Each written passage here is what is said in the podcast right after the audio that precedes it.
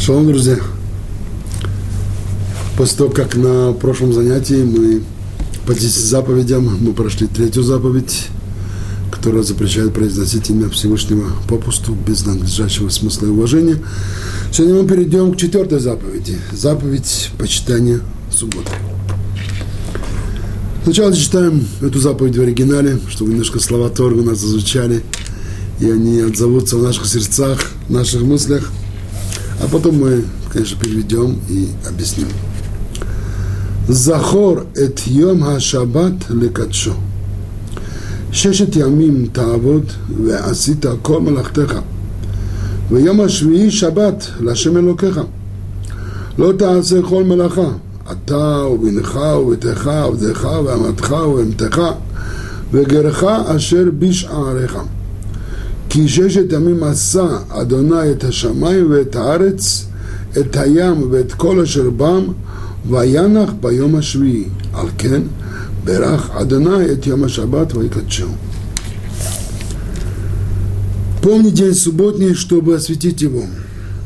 Шесть дней работай и сделай все дела свои, а день седьмой – суббота, Господу Богу твоему – не делай никакого дела ни ты, ни сын твой, ни дочь твоя, ни раб твой, ни рабыня твоя, ни скот твой, ни пришелец твой, который во вратах твоих.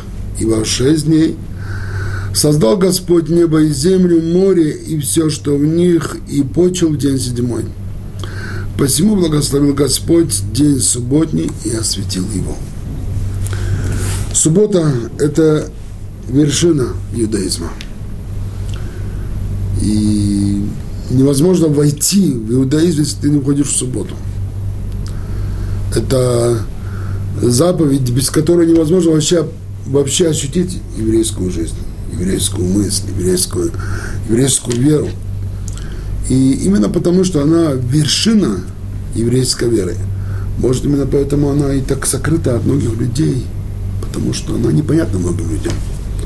Люди не понимают, почему нужна вообще суббота почему это запрещено, и это так, это так. Мы попробуем дать в рамках нашего занятия объяснение, в чем смысл субботы и почему важна так суббота. Сначала первый ключ к пониманию субботы. Что выражает этот день? В чем его смысл? Особенность этого дня – вот мы отмечаем субботу как память о мира. Так и Тора говорит, во шесть дней создал Господь небо и землю, и, и почел день седьмой. Ну, я сейчас, конечно, не буду заниматься вопросом о том, почему почел Господь день седьмой, неужели он, он, он что, устал? Нет, не об этом же речь.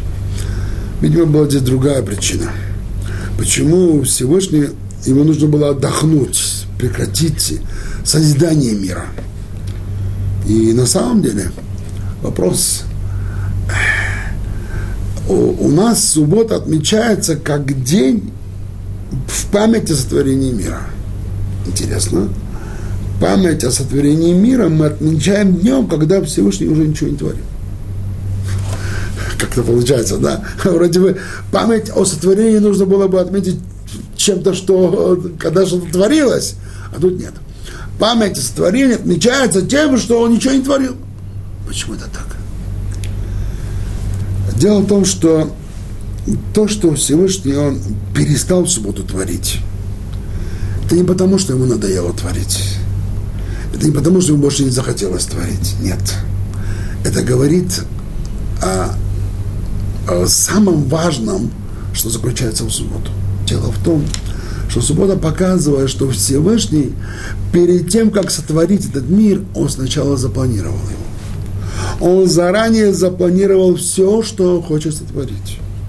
И поэтому, когда он сотворил в первый день то, что он сотворил в первый день, это потому, что он заранее запланировал так это сотворить. И во второй то же самое, в третий и так далее. Когда было завершение шестого дня творения, и наступила суббота, Всевышний прекратил творить. Почему? Потому что он сотворил все, что он запланировал сотворить. Потому что он достиг целей своего творения. И вот здесь первый главный ключ к пониманию субботы. Суббота – это цель, это цель всего мироздания. Ведь известно, что если бы Адам, первый человек, если бы он не согрешил бы заповеди дерева познания, то когда наступила бы суббота, эта заповедь была дана ему в пятницу, и наступлением субботы наступал вечный день. Уже следующего воскресенья не должно было бы быть, если бы он не согрешил. И поэтому суббота – это цель творения. Поскольку он согрешил, теперь уже было следующее воскресенье, есть остальные 6 тысяч лет существования нашего мира, но если бы Адам не согрешил, суббота это было целью творения, потому что она запланирована как цель. И поэтому в конце истории мы все равно подойдем к субботе. Подойдем к субботе уже как к седьмому тысячелетию, когда седьмое тысячелетие, оно станет уже той первой субботой седьмого дня, которая должна была быть в начале творения. И вот сейчас этот день представляется ну, как цель творения. Поэтому в этот день у нас особое поведение. В этот день у нас особые поступки, у нас особая обстановка, особая атмосфера. В доме, в еврейском обществе, везде, где живут евреи. Суббота – это что-то особое. Почему? Потому что шесть дней – это мы в пути. Седьмой день мы проходим на конечную станцию. Мы в цели. Когда человек он в пути, он ведет себя определенным образом. Когда он достигает цели, то он себя ведет совершенно по-другому, не так, как в пути. Когда человек в поезде, он ведет себя как в поезде. Когда он приходит на конечную станцию, он сходит с поезда, и там он уже не ведет себя как в поезде, это он уже, он уже на станции. Также можно понять особенное понимание субботы. Это цель. А почему это важно? Это важно потому, что оказывается, что у этого мира есть цель. Это главное сообщение, которое нам дает суббота. У этого мира есть цель. Многие люди об этом не знают. Люди, люди, многие люди не понимают, что у этого мира есть цель. И поскольку у этого мира есть цель, и поскольку, поскольку когда Всевышний сотворил этот мир, Он ставил перед собой цель, тогда у меня тоже есть цель. Только мне нужно найти эту цель. Мне нужно вписаться, правильно понять, осознать и вписаться в эту цель. Как моя личная цель, она сопоставляется с глобальной, с глобальной целью мироздания. Если это найду, тогда, видимо, я нашел самое важное в жизни. Вот поэтому, используя этот ключ, теперь мы поймем, что Тора нам говорит. Помни день субботний, чтобы осветить его. Почему помни? потому что это основная мысль, с которой должен быть жить постоянно. У этого мира есть цель. Есть еще День заповеди приводится и также и в книге Дворим, то, что мы изучаем, в основном это книга Шмот, э, в книге Дворим Тора вторично повторяет здесь заповеди, когда Мошерабену уже в последний год своей жизни напоминает еврейскому народу весь пройденный за 40 лет путь, и также напоминает, как они стояли у горы Сина, и как Всевышний дал им 10 заповедей. И когда он перечисляет там вторично 10 заповедей, то там есть несколько моментов изменены. И вот в частности здесь, субботой, у нас сказано «помни день субботний, чтобы осветить его», а там сказано «храни день субботний, чтобы осветить его». Когда подробно изучается, почему такая, такая перемена «помни, храни», то оказывается, что это не случайно, и что на самом деле «помни, храни» были произнесены Всевышним одновременно, евреи слышали одновременно и то, и то. Правда, мы это не знаем, как это э, человек не в состоянии сделать, такой Всевышний может это сделать. Но э, помни и храни, они раскрывают нам два аспекта субботы. Два главных аспекта субботы. Храни это означает храни мир в том состоянии, в котором он находился, когда он вошел в субботу. Не меняй мир. Не делай какие-то действия, которые бы э, произвели перемены в окружающем материальном мире. Помни, помни, это уже что-то другое. Храни это означает не делать, не совершать действия определенные. Потом мы объясним, каким образом э, запрещенные в субботу действия, они э, раскрывают э, эту, эту понятие храни, чтобы не менять окружающий мир. Помни, это же сюда входят все повелительные подписания субботы. Например, зажигание свечей, субботние молитвы, э, накрытый стол субботний. Помни, помни, радуйся субботе, помни, это, это день большого наслаждения. И, и субботние песни, Э, вот все эти понятия, они входят, они вся э, охватываются э, понятием «помни». помни день субботний, чтобы осветить его. Что значит осветить день? Как можно вообще осветить день? Понятие святости, понимание Торы, это означает что-то особое, что выделенное. Вот, э, каждый еврейский мужчина, который женился по закону Торы Израиля, Моше Израиля, то э, когда он стал под хупой и надевал кольцо своей сужденной, он говорил ей слова. Харе ат мекудешет ли кедат Мошева Израиль. Вот ты теперь свята для меня, как по закону Моше Израиля. Ты свята для меня. Что это означает? Это означает, что до сих пор эта женщина, она могла связать свою жизнь с любым еврейским мужчиной. Но начиная с этого момента, этот муж, которого она избрала, для нее этот мужчина, он выделен со всех миллионов мужчин, еврейских мужчин мира. Он выделен. Это особенно для ее мужчины. Теперь других мужчин для нее не существует. Есть люди, конечно, но мужчина только один, выделенный. То же самое Тора говорит, чтобы мы осветили субботний день в том смысле, чтобы этот день выделили от других дней. От других дней, чтобы этот день у нас не был похож на остальные дни. Поэтому суббота у нас одежда особая, у нас походка особая, у нас атмосфера в доме особая, у нас даже еда особая, особая субботняя еда. И очень важно знать, какие традиционные блюда обычно евреи готовят в субботу. Потому что есть особая субботняя еда, и они имеют особый субботний привкус. И даже если вы эту еду приготовите в другой день, то она может быть очень вкусная, но того вкуса, который у нее в субботу, у нее не будет, потому что у каждой еды, которая готовится на субботу, есть особая приправа, называется шаббат. Без этой приправы этой еды совершенно другой вкус. Итак, помни день субботний, чтобы осветить его. То есть Тора хочет, чтобы мы этот день выделили от других дней. ברוך אתה, אדוני אלוהינו מלך העולם, שהכל נהיה בדברו.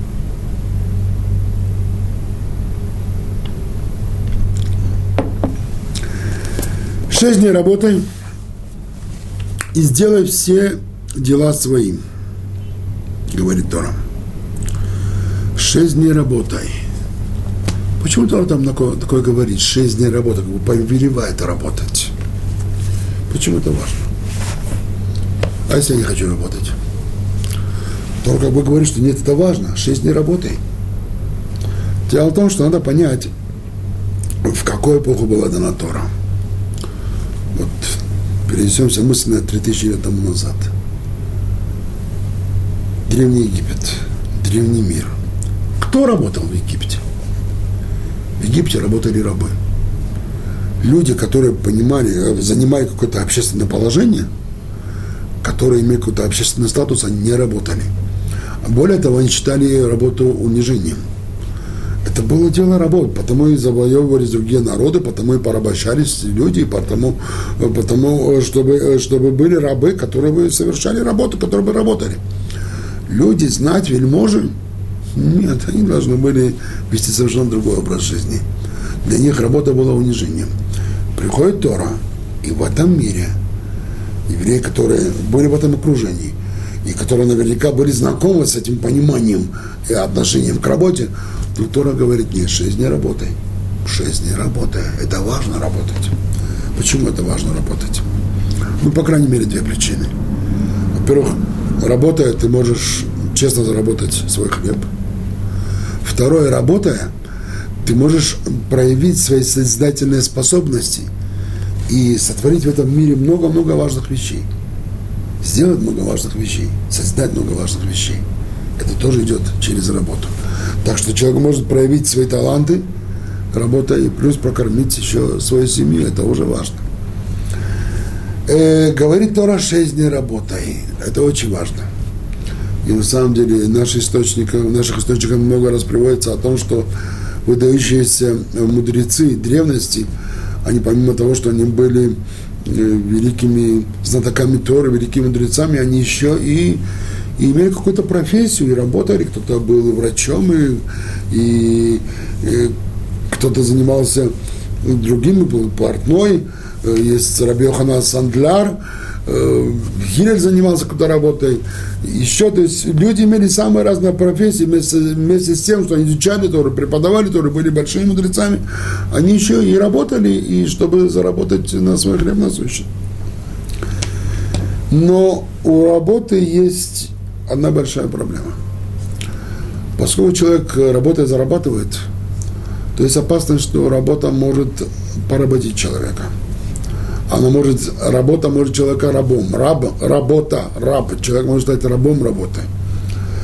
И на самом деле многие люди, тем более, если они попадают э, в капиталистическом мире, то иногда люди готовы работать э, сверхурочные, дополнительные, выходные, праздничные, потому что обычно работодатели э, за это время работы платят повышенную ставку, дают э, заработать, и люди, они идут на это. Вот в Израиле, в Америке, в странах Запада нередко встречаются люди, которые, желая заработать, желая на самом деле приобрести для своей семьи все необходимые вещи, они начинают работать и работать, не покладая рук, работать 10, 12, 14 часов в день. Ну и что? Честно зарабатывает человек. Э, может быть, может быть, э, есть люди, которым это важно, нужно, они без этого не могут. Но далеко не все, кто так поступает, на самом деле это так важно. Почему? Потому что иногда человек, когда, допустим, он поработал ну, 10-12 часов, он приходит домой, он уставший, он э, уже не в силах уделить должное внимание своей семье. Ему хочется отдохнуть, ему хочется развеяться, ему хочется что-то почитать, посмотреть, э, нормально покушать, и потом немножко развеяться. А если к нему приходит жена, у нее есть какие-то свои э, нужды, э, и приходит ребенок с своими детскими проблемами, то зачастую человек, который долго работал, и он устал после работы, он не может ему уделить внимание, как это полагается. Да, да, да, он работает, он работает для семьи, для кого он хочет заработать, конечно, чтобы семье было хорошо. Но надо внимательно, внимательно посмотреть, что твоей семье важно. Чтобы те деньги, которые ты принесешь, или же то внимание, которое ты ему уделишь. И зачастую может быть, что внимание гораздо важнее денег, которые ты принесешь. Поэтому каждый человек должен это хорошо-хорошо взвесить. Приходит Тора и говорит, шесть дней работай, но седьмой день суббота Господу Богу твоему. Что даже если ты вынужден в течение шести дней работать, по крайней мере, постарайся седьмой день жить иначе. Суббота Господу Богу твоему.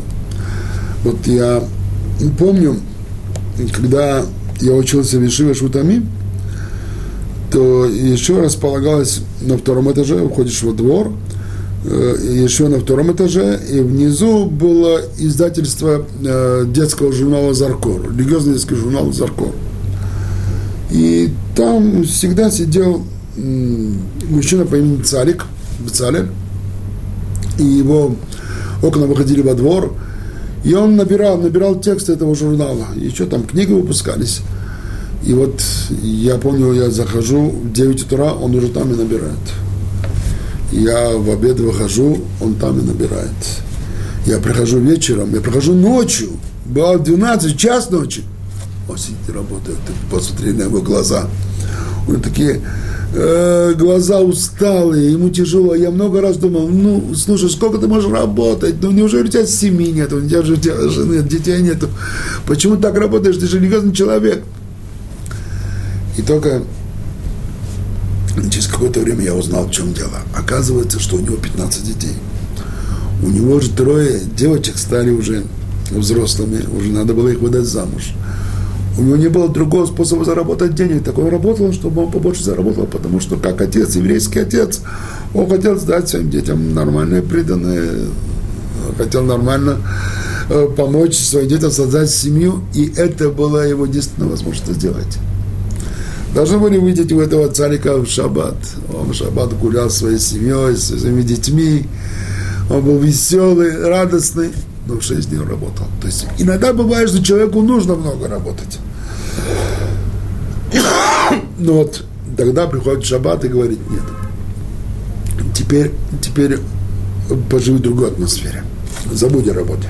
Это что-то другое. Теперь у нас седьмой день, особый день, день, день целей. Работа – это путь. теперь мы в шаббат в цели. И вот следующая фраза, которую говорит Тора. Шесть дней работай и сделай все дела свои.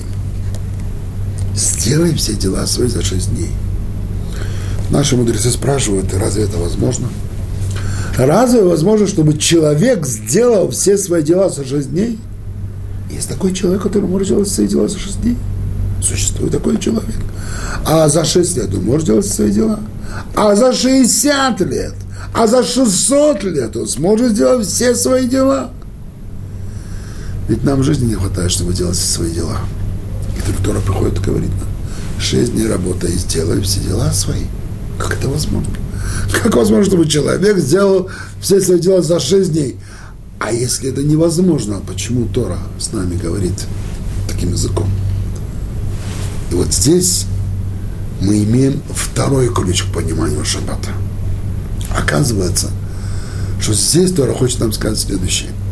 Если ты хочешь по-настоящему ощутить шаббат, если ты хочешь по-настоящему насладиться этим днем, чтобы не получилось так, чтобы есть люди, которые не знают смысла шаббата, и для них шаббат превращается в какую-то э, какую рутину, какую-то день, который нужно пережить. И они э, сидят и ничего не делают, только смотрят на часы. Ну, когда уже шаббат уже закончится, уже можно будет поехать на машине, можно уже э, заниматься какими-то другими вещами. Нет. Это только потому, что они не знают, как подойти к субботе. И вот здесь у нас второй ключ. Он говорит следующее. Тор говорит, шесть дней работы и сделай все свои дела. Это означает, что когда заходит шаббат – еврей должен заранее уже настроиться на то, что у него все дела сделаны. Он должен полностью мысленно отойти от забот этого мира, от своих дел. Только если он сможет настроиться на это, у него есть шанс насладиться шаббатом. Почему? Потому что шаббат посылает нам свои волны, духовные волны, наслаждение огромного, не, не, неописуемого наслаждения – но необходимо настроить свои мысли и чувства на, на, на, на станцию, которая называется шаббат. Точно так же, когда мы хотим услышать какую-нибудь, поймать радиостанцию на приемнике, то надо настроить радиоприемник. Иначе ты эту станцию не услышишь. То же самое здесь. Шаббат посылает твои волны, но ты настроен на то, чтобы эти волны воспринять. Вот это вот мысленный настрой.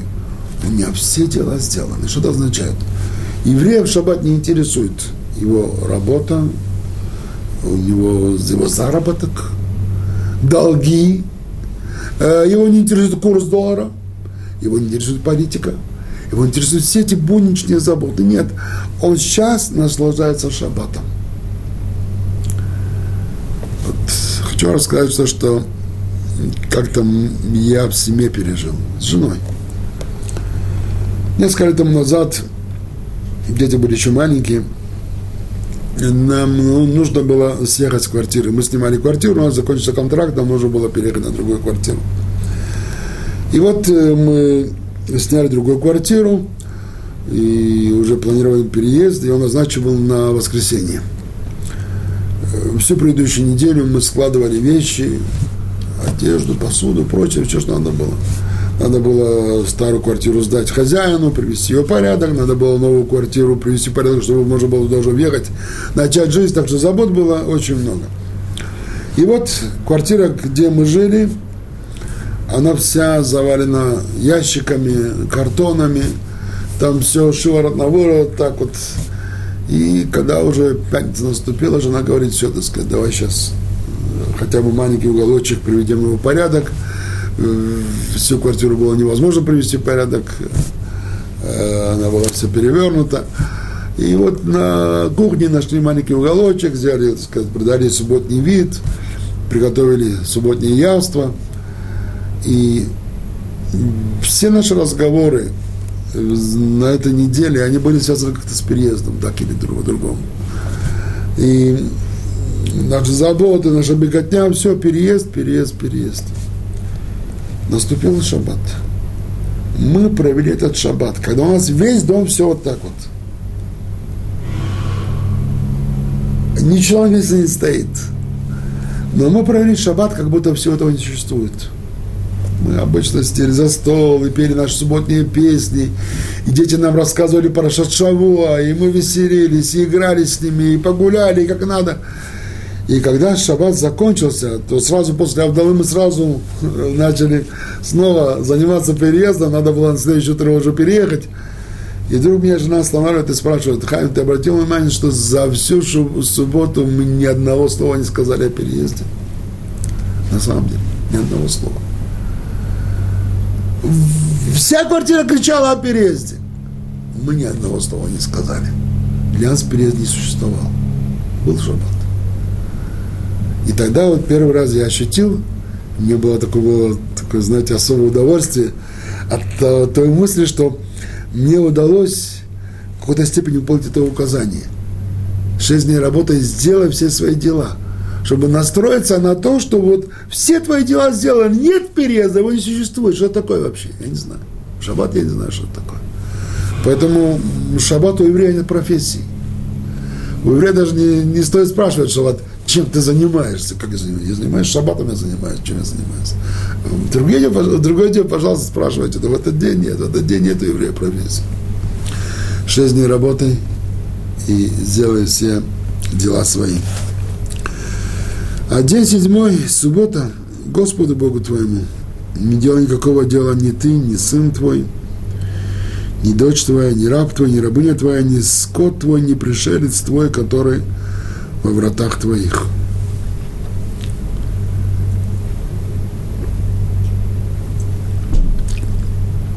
День седьмой, суббота Господу Богу твоему, не делай никакого дела. Не делай никакого дела. Как это понять? Что Тора мне запрещает делать в субботу? Никакого дела. Эта фраза немножко смущает. Я могу встать, я могу сесть, я могу говорить. Это тоже дело, нет? Ведь все это дело. Что Тора меня хочет? Я могу кушать, пить воду, я могу дышать, я могу... Все это дело. Но Тора говорит, не делай никакого дела. Что это означает? Видимо, у этого дела должно какое-то определение – тогда почему Тора не сказала какое-то слово, которое бы немножко мне дало больше понятия, что от меня она требует? Проблема здесь заключается в том, что в оригинале, в оригинале Торы здесь э, запрещены действия, которые называются малаха. Малаха. И это слово – оно не имеет эквивалентного понятия ни на каком языке мира. Его невозможно перевести ни на один язык мира, чтобы он также в переводе э, вот, э, раскрывал значение свое, как он раскрывает в оригинале. И поэтому в русских переводах Торы мы находим не делай никакой работы, никакого дела. Э, то есть есть разные попытки, но Э, это э, всего лишь жалкие попытки, потому что невозможно э, понятие Малаха перевести на один язык. Но ему надо объяснить, что включает себя Малаха. То есть Тора запрещает, не запрещает Тора, не запрещает делать дело. А запрещает нам делать Малаха. В русском языке нет того слова, как его перевести. Теперь объясним, что это за Малаха, который это нам запрещает. Само слово Малаха оно пишется вот таким образом. Это мем, мем, ламед, алеф, кав, эй, мелаха. И это слово, оно общее, имеет общее со словом малах. Малах. Мелаха производно от слова Малах. Малах – это ангел. Это посланник Всевышнего, посредством которого Всевышний выполняет свою волю в нашем мире. То есть разговор здесь идет, что Тора запрещает нам такие действия, которые являются нашими посланниками в этом мире. Что значит наши посланники в этом мире? Это те действия, посредством которых мы выполняем свою волю, выполняем свою человеческую волю, особую волю, которой Бог наделил нас. Почему это проявляется? Проявляется это в двух направлениях. Первое. Малаха – это те действия, посредством которых мы созидаем окружающий нам материальном мире. То есть в субботу запрещено создавать что-то новое. В субботу запрещено созидать. Совершать поступок, посредством которого ты что-то созидаешь новое. Поэтому в субботу нельзя, например, строить. Это создание. В субботу нельзя писать. Когда мы пишем буквы, то создаем слова, создаем э, предложения, тексты и так далее. Это все создание.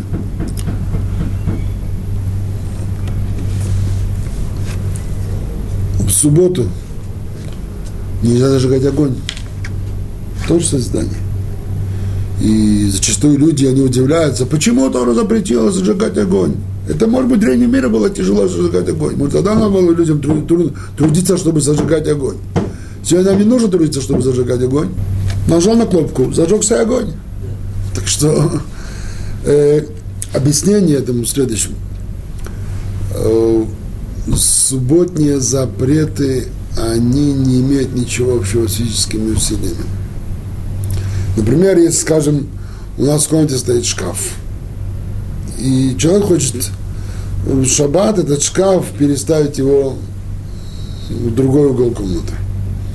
Даже если это будет тяжелый тренировический труд, и даже если он устанет, и несмотря на то, что это не самое рекомендуемое занятие в субботу, потому что в субботу надо физически тоже отдохнуть, но если задать вопрос, совершил ли он малаха, который запрещено в шаббат, нет, он не совершил такого малаха. Почему? Потому что переставляя этот шкаф, он ничего нового не создал. А в субботу именно момент создания он критичный. Он основной момент. Так что переставил шкаф, не нарушил шаббата, он взял маленькую спичку и чиркнул ее, зажгла спичка, это, это малаха, этот шаббат. Взял палец, нажал на кнопку, зажег свет, малаха, нарушен шаббат.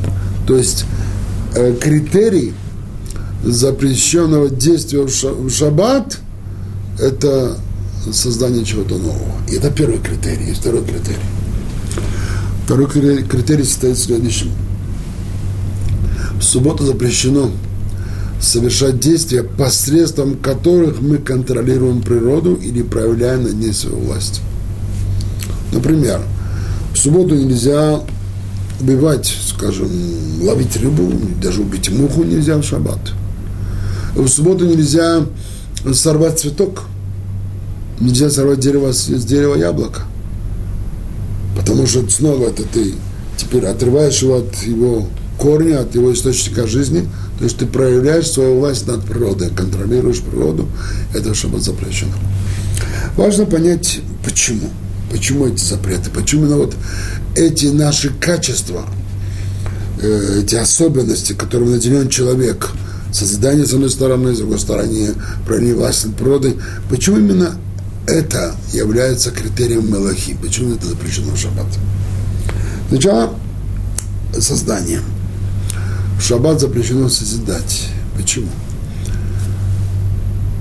Человек пришел в этот мир для того, чтобы улучшить свою личность, чтобы исправить свои недостатки, чтобы стать совершеннее как личности. Другими словами, он пришел, чтобы заново создать себя – то есть наша главная цель в этой жизни – это создание. Это создание личности. Это создание в духовной сфере. В течение шести дней, э, как бы мы не прилагали усилия для основной цели создания нашей личности, но все равно есть очень много э, забот, забот, повседневных забот, которые отнимают наши силы, наши энергии. И э, многое, что мы могли бы сделать, мы не можем сделать.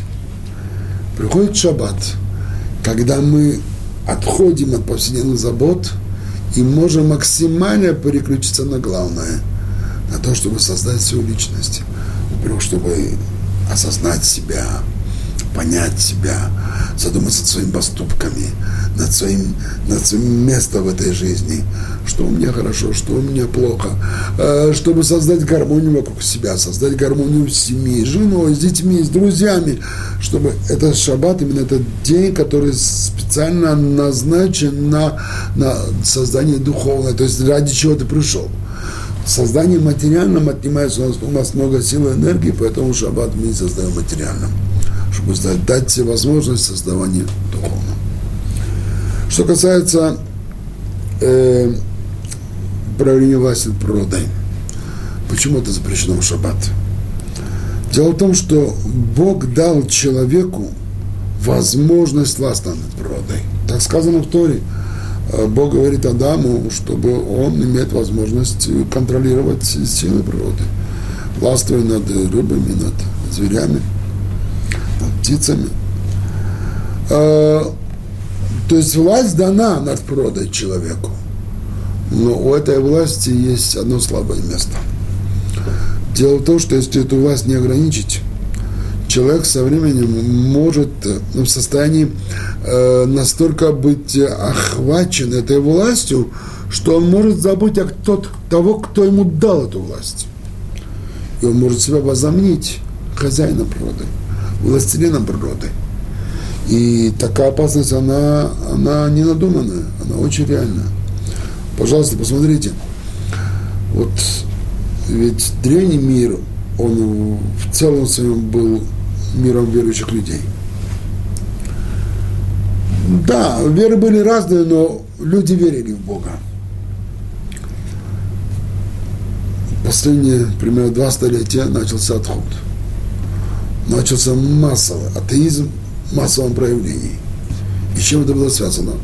В основном с тем, что люди научились покорять природу и преобразовывать ее, и с каждым годом все больше и больше усовершенствовались возможности покорения и преобразования природы. То есть человек получил возможность проявлять власть над природой, контролировать природу, подчинять ее своей воле, и тогда это привело к тому, что человек начал забывать того, кто создал эту природу, и того, кто наделил его этой властью.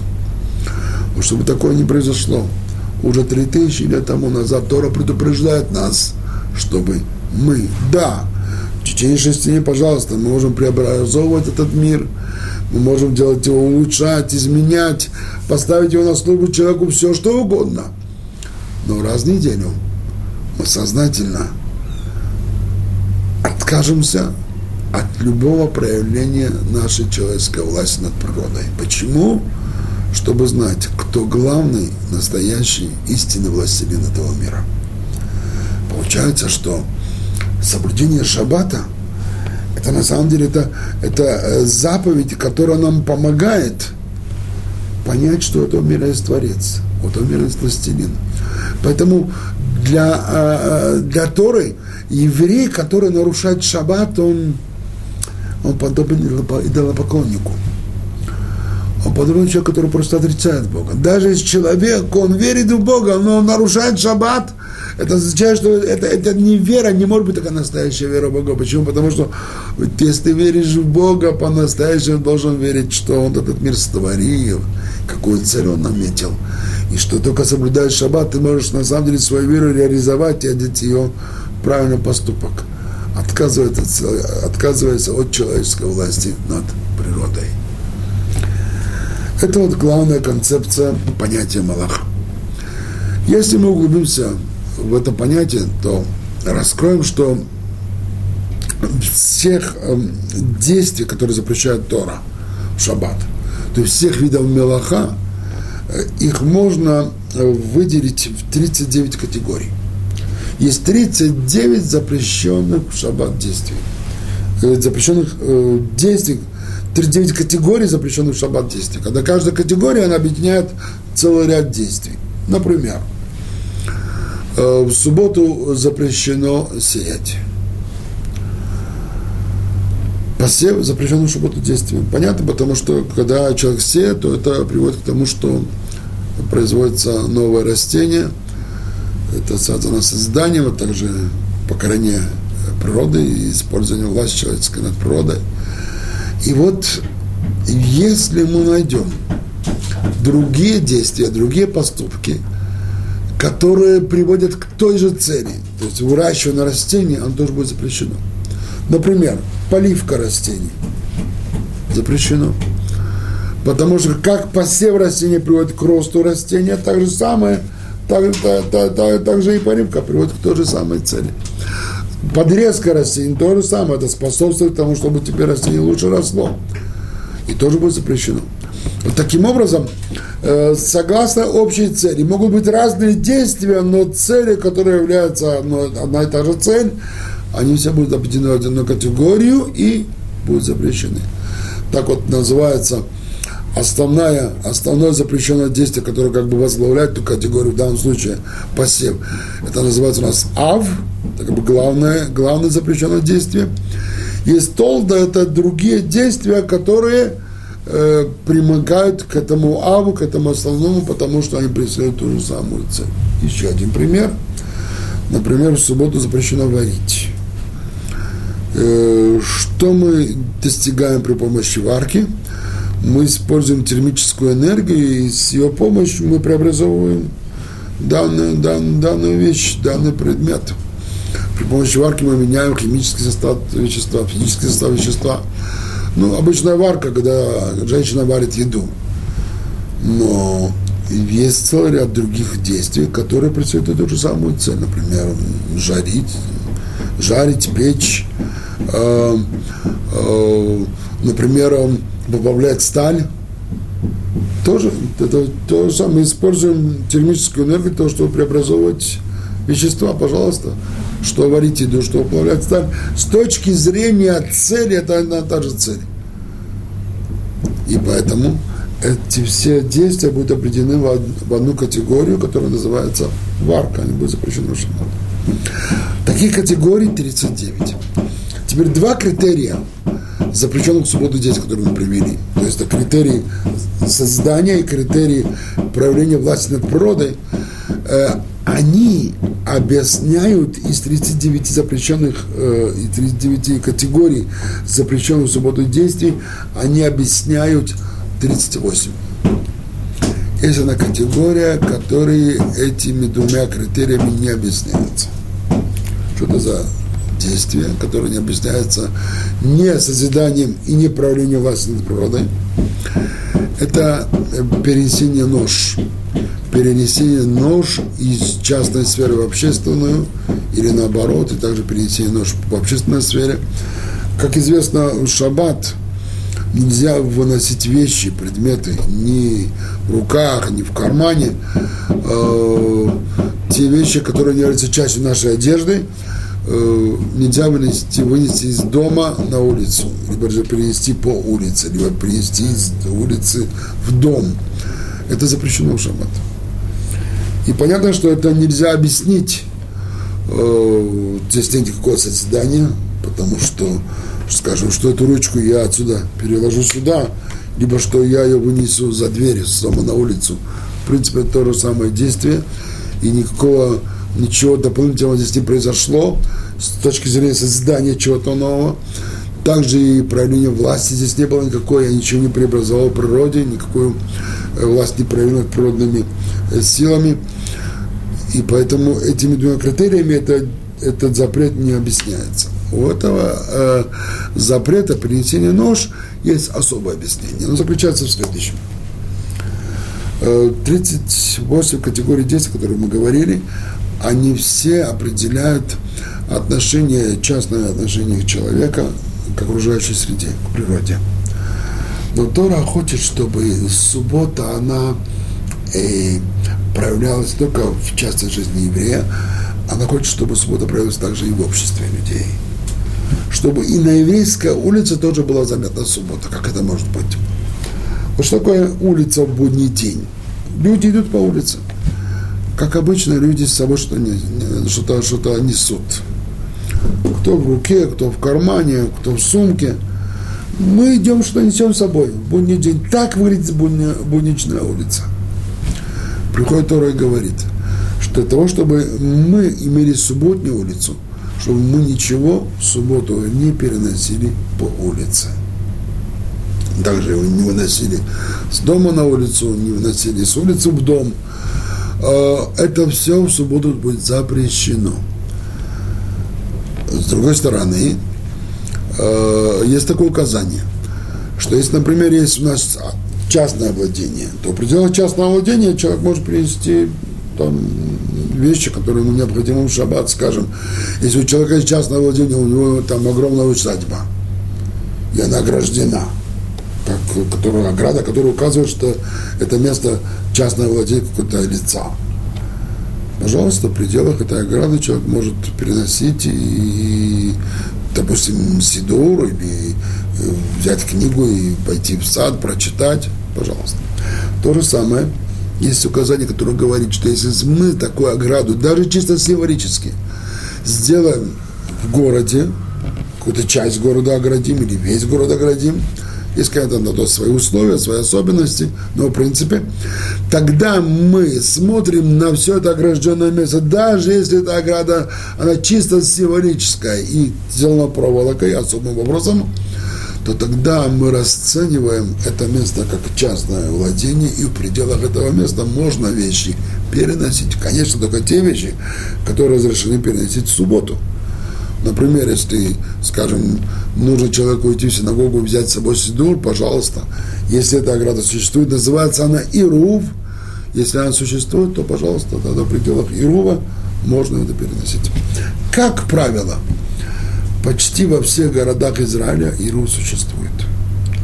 Поэтому в шаббат есть, во всех городах есть э, равинат, который обычно следит за тем, чтобы Иерум был в исправности, проверяет его перед наступлением субботы.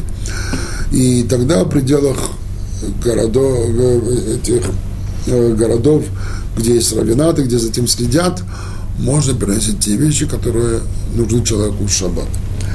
Эм, за границей, за пределами Израиля, есть города, есть районы, где живут евреи, и там есть Ируф.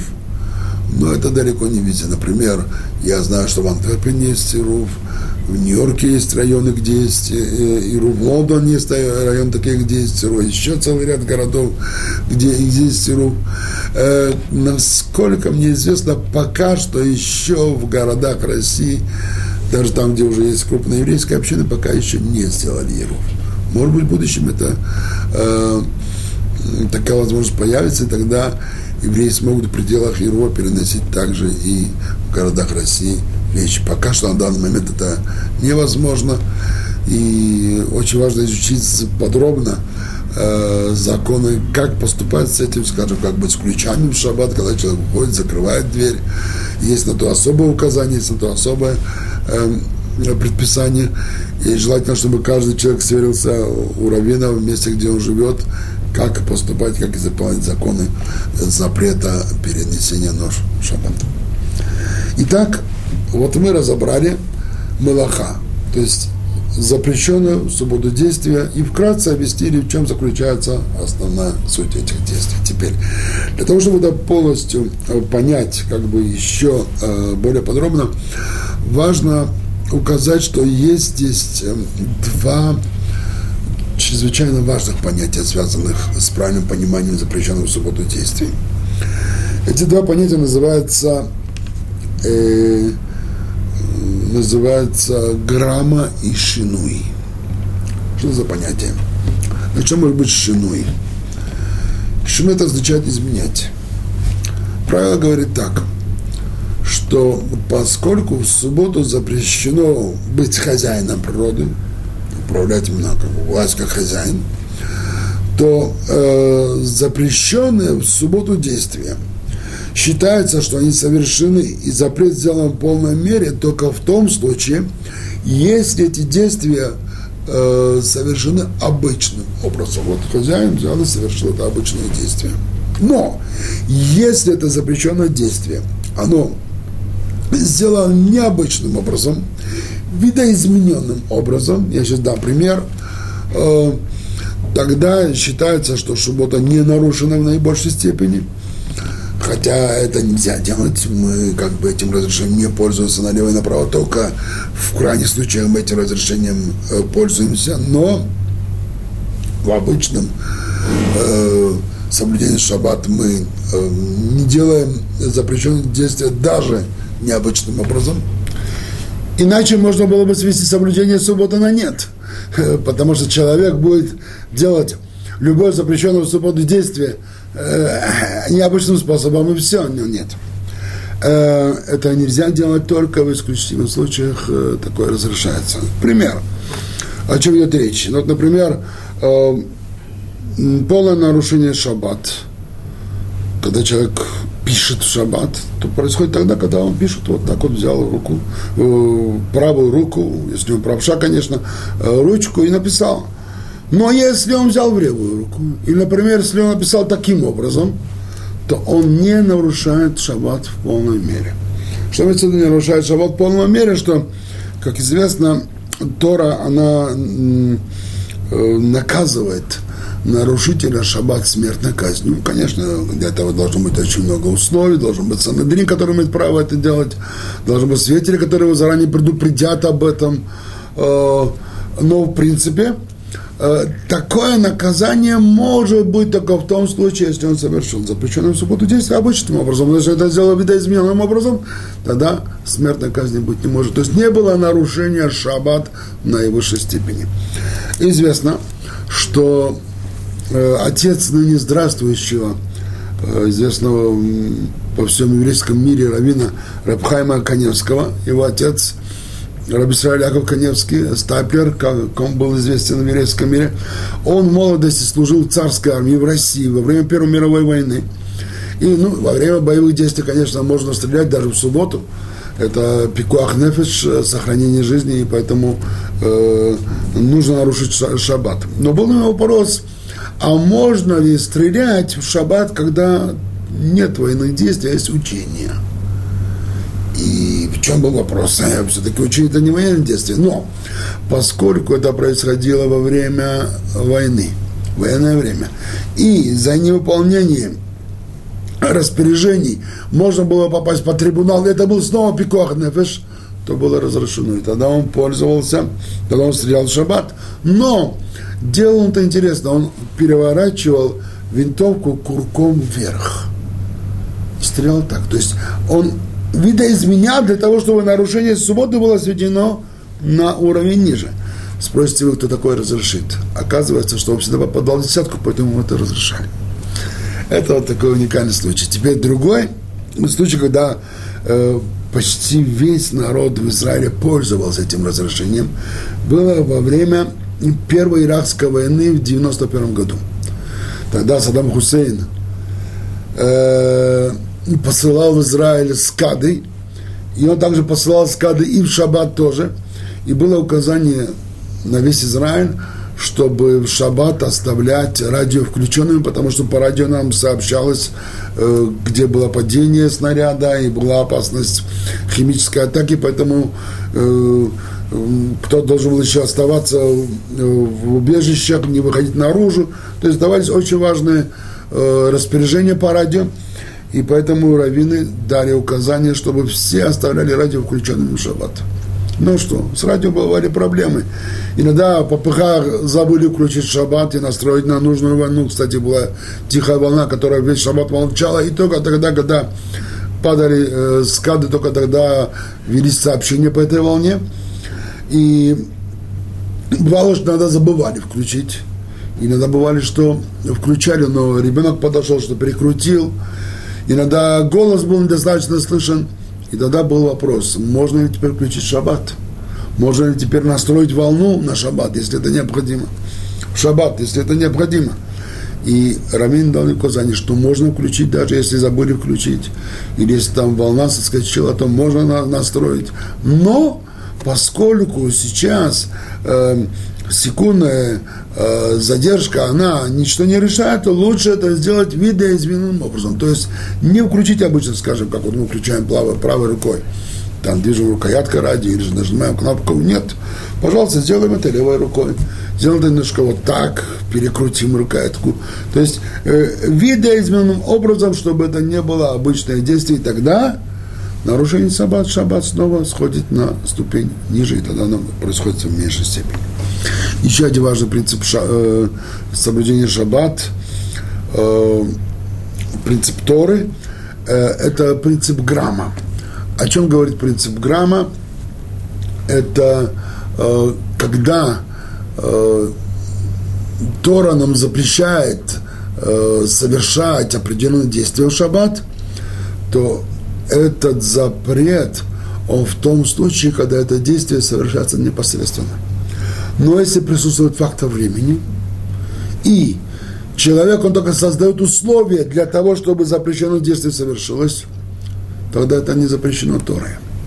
Например, если, допустим, упала свеча и загорелся стол, шаббат – то если нет опасности для жизни, то мы не имеем права тушить этот огонь. Если есть опасность для жизни, тогда мы имеем право просто потушить. А если нет только опасности, тогда тушить огонь, даже если загорается стол, мы не имеем права.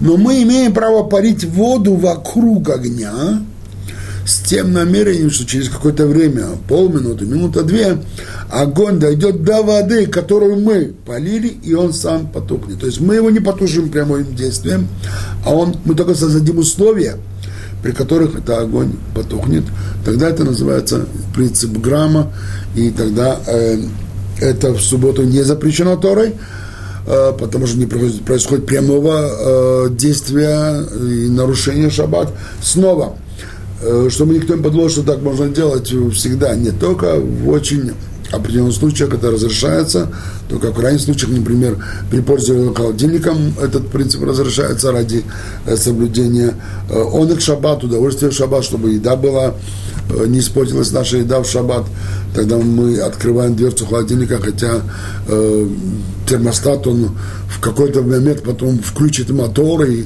и холодильник будет охлаждаться внутри. Вот таким образом есть два принципа шинуи грамма, которые необходимо знать. И хотя эти разрешения, они есть, но мы ими не пользуемся только, только в исключительных случаях.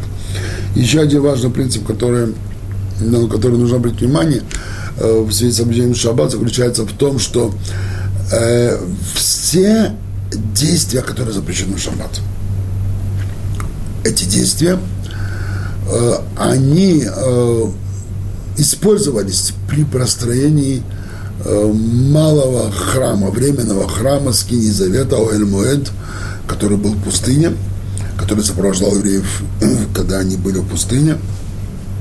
И когда выясняется вопрос, а почему, вот какая связь между шаббатом и, и это переносным храмом,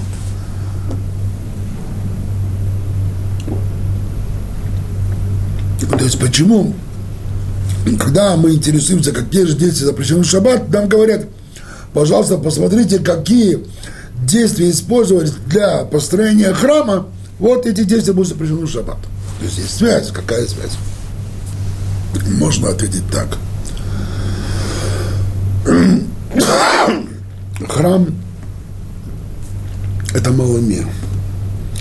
Он олицетворение всего создания, всего мироздания – есть целый ряд уроков, где можно показать, как это, это не просто красивые слова, это на самом деле храм, он, включает в себе весь мир, создание всего мира. И тогда получается, что те действия, которые использовались для создания храма, они есть самое настоящее действие для создания этого мира. И поскольку в шаббат мы не хотим совершать действия, которые выражают создательные работы в этом мире – то мы эти действия берем именно те действия, которые были, при, использовались при построении храма. Вот таким образом можно подытожить значение шаббат. Мы говорили о важности шаббат, мы говорили, что это цель всего мира. И для того, чтобы эту цель ощутить здесь, в этой жизни, необходимо в шаббат, чтобы еврей представил себе, что у него уже все дела, мирские дела – уже сделаны, и тогда он сможет освободиться внутренне для того, чтобы жить здесь целью, то есть в этом мире жить будущим миром. Поэтому мы и говорим, что шаббат это мейн оламаба, что шаббат это подобие будущего мира. Всего доброго. Шалом.